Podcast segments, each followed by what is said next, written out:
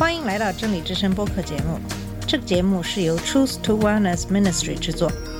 在这个节目里，我们要从一个不一样的角度向你介绍圣经和基督，带你走进一个属灵的世界。我们的节目在每个星期二、四、六更新，欢迎你的收听和关注。all the colors of the rainbow. 你好，我是马军。今天继续上期节目的话题，给你分享马太福音二十四章三十二到五十一节，马可福音十三章二十八到三十七节，路加福音二十一章二十八到三十六节的经文。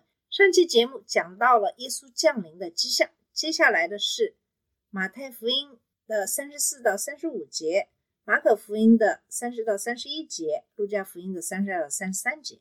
讲的是耶稣降临的确定性。虽然我们生活在一个怀疑主义的时代，怀疑神的话语，但是这些事情会发生，而且会在很短的时间内发生，这一点没有任何不确定。那么这是有多确定呢？在马太福音二十四章三十四到三十五节说：“我是在告诉你们，这世代还没有过去，这些事都要成就。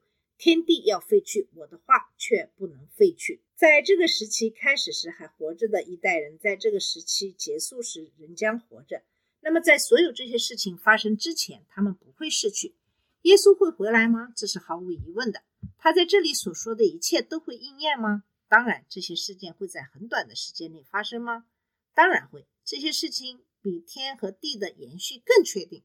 顺便说一下，耶稣说天和地不会继续，而是会消失。耶稣的话语是永恒的，他将站立。现在的天堂和地球不是永恒的，因为它们将消失。正如彼得后书三章十节所描述的那样，但主的日子要像贼来到一样，那日天必大有响声废去，有形质的都要被烈火消化，地和其上的物都要烧尽了。那么这一点我们要记住，我们知道耶和华见证人这一个基督教义。他们认为他们将在地球上度过永恒，而不是在神尚未创造的新天地中与神同在。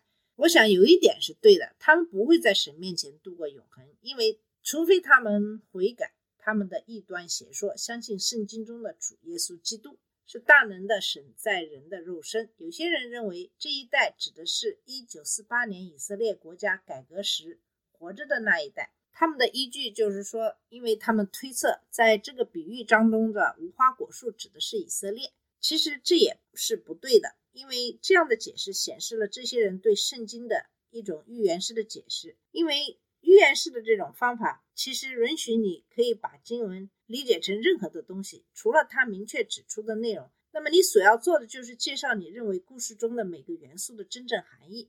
在过去的十年中，有许多的人以以色列的重建为基础，根据他们认为的一代人的时间长短来确定耶稣再来的日子。其实这也是不对的。那么，在马太福音二十四章三十六到四十一节，马可福音十三章三十二节，路加福音二十一章二十六到三十四节，讲的是耶稣降临的条件。所以，为耶稣的再来设定日期，其实是非常愚蠢的。因为耶稣在第三十六节中说：“但那日子、那时辰，没有人知道，连天上的使者也不知道，子也不知道，唯独父知道。”他在第四十二节中重复了这个观点，警告说：“所以你们要警醒，因为你们不知道你们的主哪一天要来。”那些阅读圣经的人就会知道将发生哪些事情，哪些迹象表明耶稣就在门口要回来。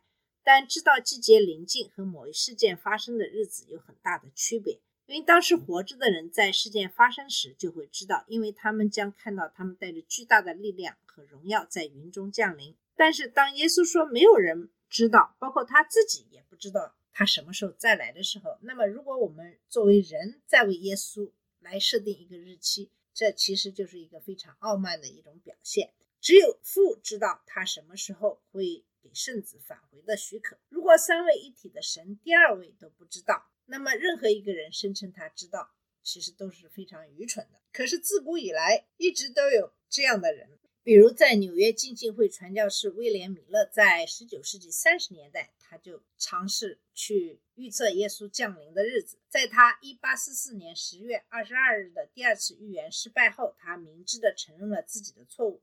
并与他发起的基督复临运动脱离了关系。然而，其他的一些人继续开展这一运动，声称当时发生的是天上的事件，而不是地上的事件。那么，现在仍然有几个基督复临派团体，最大的团体是基督复临派，他们遵循白亚伦的教义。白亚伦曾是米勒的追随者，他被认为是一位先知，自己也获得了相当多的追随者。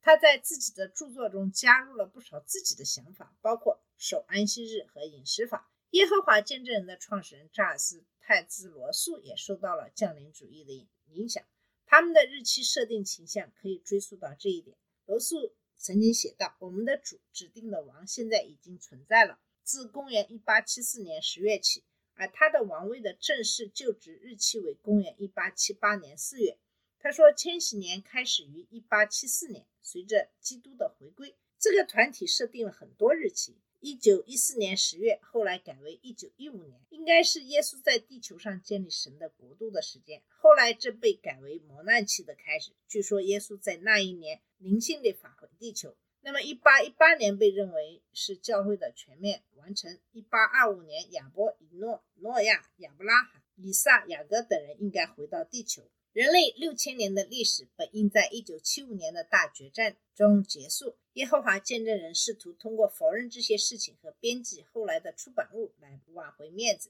但在有早期日期的出版物中仍然可以找到这些证据。因此，我们知道所有的这些基督教的组织，如果他们致力于为耶稣再次回归的日子设定日期的话，其实这就是一个邪教组织。在福音派的阵营当中，也出现了一些这样的倾向。许多基要教会被基督在一九八八年回归的《八十八个理由》这本书严重的扰乱。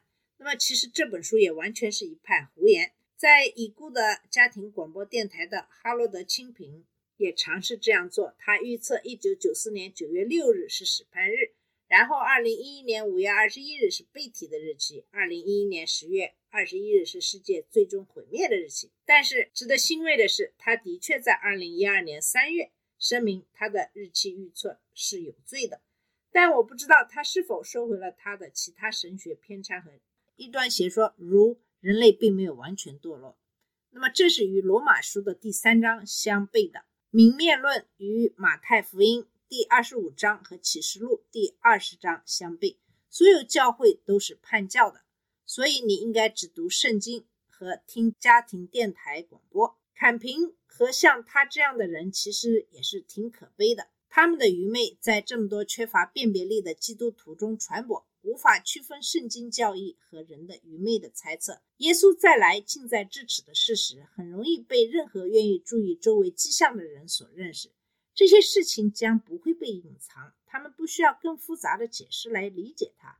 耶稣很快就会回来，这一点非常容易辨别，但是没有人知道他回来的日期和时间。尽管这些迹象将是明显的，但是大多数人不会认识到他们，因为他们会忽视他们。在马太福音二十四章三十七到三十九节，讲的是如同诺亚的日子。三十七节中开始了另一个比喻，因为人子来的时候，诺亚的日子怎样，人子降临也要怎样。诺亚的日子是什么样子的呢？三十八到三十九节讲了，说当洪水以前的日子，人照常吃喝嫁娶，直到诺亚进方舟的那日，不知不觉洪水来了，把他们全都冲去。人子降临也要这样。这句经文也就是告诉我们，生活将像以往一样继续下去。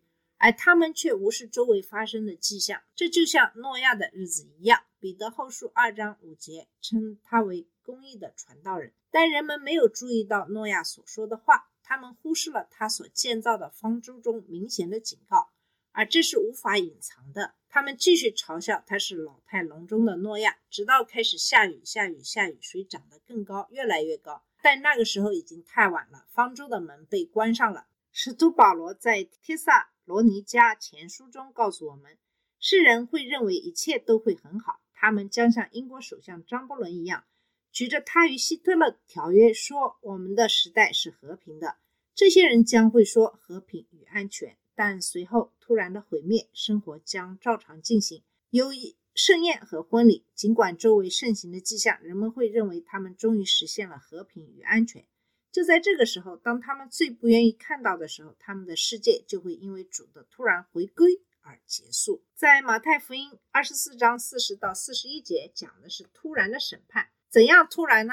马太福音二十四章四十到四十一节描述到，那时两个人在田里取去一个，撇下一个；两个女人推磨，取去一个，撇下一个。在诺亚的时代，人们正忙着进行正常的生活活动。然后诺亚和他的家人进入方舟，神关上了门，洪水就来了。在基督再来时，人们将进行他们的正常活动。然后突然他将回来，审判将降临在他们身上。关于这些经文中谁被带走，谁被留下，有相当多的辩论和讨论。鉴于这一章是神的审判的总体背景和第三十九节的具体背景，即洪水带走的是恶人。因此，在这个地方理解为留下的是异人，而被带走的、接受审判的是恶人，是最合理的。这不是指圣徒被提，那已经发生了。至于马太福音十三章三十七到四十三节中袋子的比喻和马太福音十三章四十七到五十节中托王的比喻的解释相一致。剩下的是异人，他们将以正常人的身份进入基督的千年统治。他们已经得救，但他们还没有得到荣耀。我们知道，在千禧年期间，地球上有正常人，因为以赛亚书第六十五章让我们知道婴儿会出生。马太福音第二十二章第三十节显示，已经拥有荣耀身体的人不会参与创造。马太福音第二十五章四十一节指出，恶人将在绵羊和山羊的审判中被从地球上清除，这就只剩下那些在大灾难中得救并在身体上幸存下来的人，能够进入千禧年的国度。这就是这里提到的人。两个人在田里干活，突然有一个人被带走接受审判，另一个人被留下来进入国度。两个女人在磨坊里拉磨，一个女人拉着磨石的一边，另一个女人推着磨石的另一边。突然，一个被移走接受审判，另一个被留下进入国度。这里强调的是他回来的突然性和人们尽管有警告，却缺乏准备。那么，再下一句是马太福音二十四章四十二到五十一节。马可福音十三章三十三到三十七节讲的是耶稣的准备好的警告。耶稣再次口述了这些警告，然后给出了两个例证。第一个是在马太福音二十四章四十二到四十四节，所以你们要警醒，因为你们不知道你们的主哪一天来到。但可以肯定的是，如果户主知道小偷在哪天晚上来，那么我们知道他要像帖萨罗尼迦前书五。章二节所描述的那样，夜里有贼来，所以你最好准备好自己，这样无论什么时候都会准备好。他将在人们意想不到的时候来，正如我们已经指出的那样。紧接着，马太福音二十四章四十五到四十七节讲的是谁是那忠心明理的奴仆呢？他的主人让他管理家里的人，在适当的时候给他们食物。主人来的时候，发现那奴仆是这样做的，他们就有福了。我是在告诉你们，主人要叫他管理自己的一切财产。忠心明智的奴仆会做主人交给他的工作，无论主人是否在场。这就是基督徒应该有的样子。我们服侍主的动机不是因为害怕他回来，而是相反，期待他回来，看看我们为他做了什么。我们对我们的主人主耶稣基督的爱，促使我们做正确的事，以便在他回来时能得到他的喜悦。耶稣在这里说，这样的人将会有很大的回报。忠实的管理将导致更大的管理。那些在马太福音二十四章四十八到五十一节讲的是恶奴，那么对于那些恶奴则恰恰相反。那恶奴若心里说我的主人久久不来，就开始打他的同伴与酒鬼同吃同喝，那奴仆的主人必在他所不料的日子、所不知道的时候来，要把他碎尸万段。与那假冒为善的人同坐，那里必有哭泣、咬牙切齿的。那么，即使是恐惧，也不能激励那些邪恶的人，因为他们总是认为清算的日子还很遥远。老鼠会在猫不在的时候玩耍，当没有人站在他们身边确保他们在做他们的工作的时候，恶人也会做同样的事。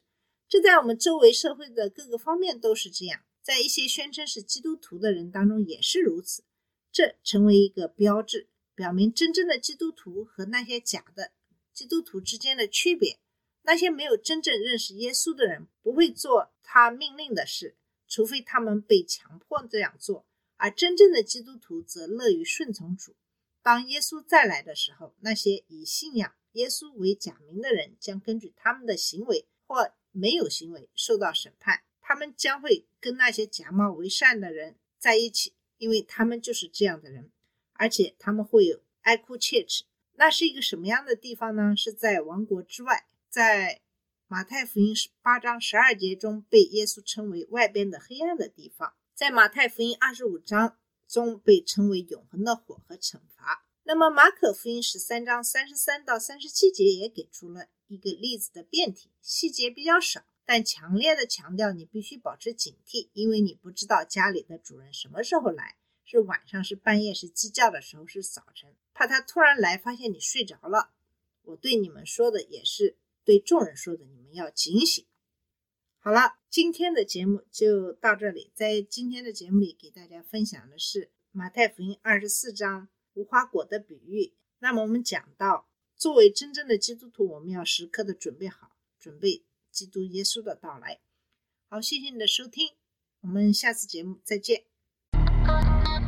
这里是真理之声播客节目，真理之声是 Truth to Wellness Ministry 旗下的一个节目，由 Truth to Wellness Ministry 制作和播出。如果你有什么想跟我们分享，请给我们发电子邮件，我们的邮箱地址是 truth to wellness at gmail dot com。你也可以直接去我们的网站 www.dot.truth-to-wellness.com 浏览更多的信息。下次节目再见。All colors of the rain.